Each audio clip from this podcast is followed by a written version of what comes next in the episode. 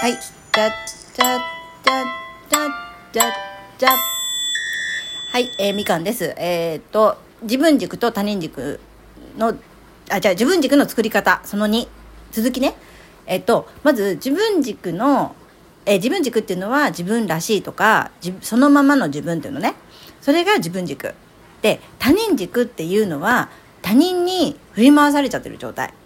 例えば、え、ー、と、今 SNS っていっぱいあると思うんだけど、ツイッターとかさ、インスタとか、あと、えっと、フェイスブックとか、いろいろあると思うじゃん？で、そこのなんか情報に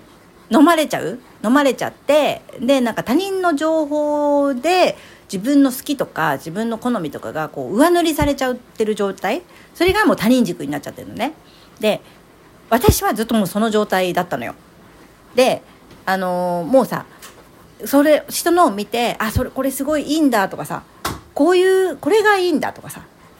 じじこれこれがねこういうのがいいんだみたいな。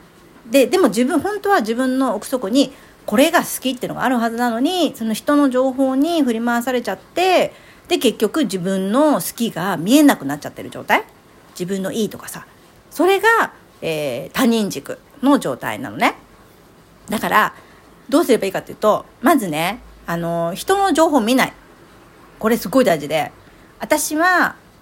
その他人軸っていうところに関して、もうものすごい私もね、もう振り回されてたっていうか、ものすごいこう、なんていうの、人の情報をさ、見て、いいなとかさ、あ、こういうのがいいんだとか、あの、うら羨ましいとかさ、で、それに比べて自分はみたいな感じのことを思っていた時期があったんだけど、もうそれをまずやめた方がいいと思います。で、えーと、どうしてやめた方がいいかっていうと結局そこに振り回されちゃってで自分がどんどんどんどんなくなっちゃうからだからそれはやめてちょっと一回自分に興味を持つ。でさいついつだったかのさライブで言ったんだけどあのなんだっけその自分自分を知る自己分析するためのそのツールっていうのがいっぱいあるからその自分の好きを忘れちゃったとかさ自分の強みとかね自分の持ってるものっていうのがなんだかもう分かんなくなっちゃったって人は一回その自己分析っていうのをやった方がいいかもしれない。例えばその前にもそのライブで話したんだけどストレングスファインダーっていうさ本とかがあるんだけどそれはなんか自分の強みが分かる本なのよ。でえっ、ー、となんか24なんだっけ何十問ぐらいちょっと質問があってそれをずっと一つ一つさそう思うとかさあまりそう思わないとかなんかどちらでもないみたいな感じで答えていくんだけどそれをこうやってってで自分にはこんな強みがあるんだとかさ分かってくるからまあねそそっからそっから始めよう。もう。これ過去の自分に言ってんだよ。そっから始めてみたらどうかなって。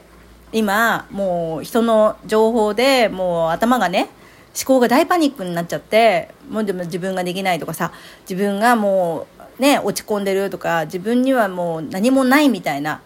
ないにフォーカスしちゃってるからあるっていうのにフォーカスするきっかけとしてそのストレングスファインダーとかでもうちょっとお金出したくないわって人はあの自己分析、えーと、あ